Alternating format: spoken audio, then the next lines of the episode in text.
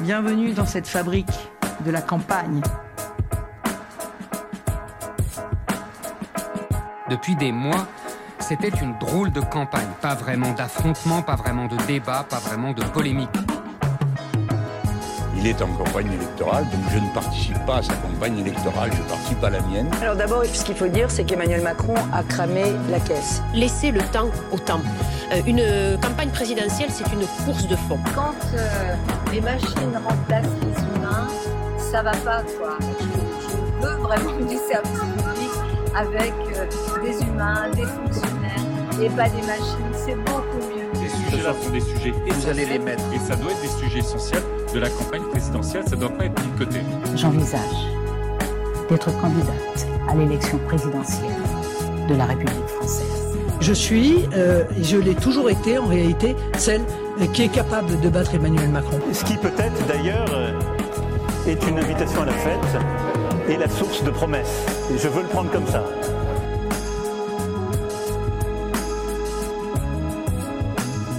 Vous écoutez Semaine de campagne. Nous sommes à 49 jours du premier tour de l'élection présidentielle. L'hypothèse aurait été jugée folle il y a quelques années, voire même quelques mois. Qui aurait cru à la même époque, au printemps 2021, qu'Éric Zemmour, alors grande star de la polémique sur CNews, se retrouverait un an plus tard en passe d'accéder au second tour de l'élection présidentielle française? Après plusieurs mois d'intense couverture médiatique, le polémiste continue sa poussée dans les sondages jusqu'à déjouer tous les pronostics. Éric Zemmour capitalise sur les ralliements et les coups de mou de Valérie Pécresse et Marine Le Pen pour insuffler une nouvelle dynamique à sa campagne. Au début de cette nouvelle année, la campagne d'Éric Zemmour faisait pourtant grise mine. Sondage en baisse après une fulgurante ascension, parrainage à la traîne, bref, une campagne dont la dynamique se mourait. Mais depuis, les nuages noirs qui flottaient au-dessus de sa candidature se sont décalés au-dessus des candidatures de Valérie Pécresse et Marine Le Pen. La candidate des Républicains, Valérie Pécresse, donnait dimanche dernier son premier grand meeting de campagne près de Paris. L'événement, présenté comme l'événement de relance d'une campagne à la peine, s'est soldé par un échec conséquent. Un naufrage, selon les commentateurs. La candidate des Républicains n'a pas réussi la transformation nécessaire pour convaincre ses électeurs. Mise en scène solitaire, discours mou et intonation décalée, déjà sur la forme, le discours de Valérie Pécresse semblait à côté de la plaque. Mais sur le fond, plus grave, la candidate a semblé tirailler entre les différentes idées des éléphants de sa famille politique. La mention de la théorie du grand remplacement, idée phare de Renaud Camus, théoricien d'extrême droite, a choqué la partie gaulliste des militants LR, qui se sont trouvés en porte-à-faux avec leurs convictions. Serons-nous une nation unie ou une nation éclatée Face à ces questions vitales, pas de fatalité, ni au grand déclassement, ni au grand remplacement. Marine Le Pen, elle aussi, souffre. Il faut dire qu'Éric Zemmour la pilonne. Une femme de gauche. On a même accusé Marine Le Pen d'être une femme de gauche. Sans blague. C'est dire s'il est temps de changer. Le polémiste d'extrême droite a su, au fil de sa campagne, rallier à lui les éléments les moins à l'aise dans celui de la fille de Jean-Marie Le Pen. Après Gilbert Collard et Jérôme Rivière, et bientôt Marion Maréchal, Éric Zemmour débauchait cette semaine Nicolas B, influent proche de Marine Le Pen et vice-président du Rassemblement national, député européen médiatique et relais du Front national en Normandie. J'ai fait un choix qui est dicté à la fois par mes convictions et parce que je vois que euh, la campagne d'Éric Zemmour eh euh, connaît une véritable dynamique parce qu'il a une capacité à rassembler. Je crois qu'il y a dans sa démarche à la fois de la clarté sur le fond, euh, sur les idées et sur la vision pour la France. Euh, il y a de la sincérité, il y a de la combativité et il y a une capacité à rassembler. À Madrid déjà, Nicolas B avait montré son embarrassement quant à son soutien envers la candidate. Cette semaine, l'accusant d'être une taupe zémourienne au sein du Rassemblement national, Marine Le Pen mettait à la porte Nicolas B. Aussitôt renvoyé, Éric Zemmour l'accueillait au sein de Reconquête, son nouveau mouvement, et en faisait à son tour son vice-président. Un de plus. Plus encore, en l'honneur de son nouveau chef, Nicolas B accueillait ce week-end près du Mont-Saint-Michel un meeting du polémiste avec une vue sur le monument. Tous ces éléments portent donc atteinte aux campagnes de deux femmes, Valérie Pécresse et Marine Le Pen, mais profitent à celle d'un homme, Éric Zemmour. Le polémiste jouit d'une nouvelle dynamique alors que ses concurrents agonisent. Le polémiste remonte progressivement dans les sondages.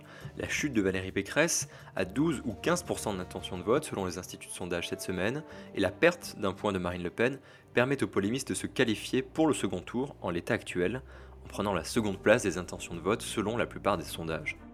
Officiellement donc les trois candidats de droite sont dans un mouchoir de poche, potentiellement compris entre 1 et 1,5 points. Les marges d'erreur, encore importantes à ce stade de la campagne, ne permettent pas de dire clairement qui l'emporterait demain. Mais la dynamique actuelle profite à coup sûr à nouveau aux polémistes. Pour Éric Zemmour, l'enjeu est donc de continuer cette montée pour espérer affronter Emmanuel Macron au second tour. Si ce scénario l'emportait, ce serait la première fois que tous les partis traditionnels disparaîtraient du second tour. Enfin, cela fait maintenant longtemps que l'on en parle. Quand le président de la République va-t-il annoncer sa candidature à l'élection présidentielle? Emmanuel Macron et ses équipes ambitionnaient de faire l'annonce mi-janvier, puis décalé à cause de Covid, puis la première semaine de février, encore décalé cette fois-ci à cause de Vladimir Poutine qui occupait l'agenda du président de la République en menaçant d'envahir l'Ukraine. Total, aujourd'hui le Covid est toujours là et Vladimir Poutine est toujours aussi menaçant. Alors pendant ce temps, la majorité présidentielle a inventé un nouveau concept, faire campagne sans candidat. Ce qui donne lieu à des scènes plutôt cocasses sur le terrain. Avec vous, le nom de la campagne, mais toujours sans lui. Qui est votre candidat demandent les passants. Pas vraiment de réponse de la part des militants, mais de nouveaux tracts sur lesquels Emmanuel Macron apparaît de dos tourné face aux Français. Médiatiser la campagne en attendant le candidat, c'est la nouvelle stratégie de La République en marche. Et puis médiatiser l'organisation de la campagne pour faire patienter encore. Cette semaine, de très nombreux contenus médiatiques ont joué sur la mystérieuse campagne présidentielle du président de la République, son organigramme et ses relais, comme pour faire monter un peu plus encore la pression autour de sa candidature. Donner une impression de secret attise toujours l'attention, cette semaine l'a encore prouvé. Ils devraient être les quatre mousquetaires ministériels d'Emmanuel Macron pendant sa campagne.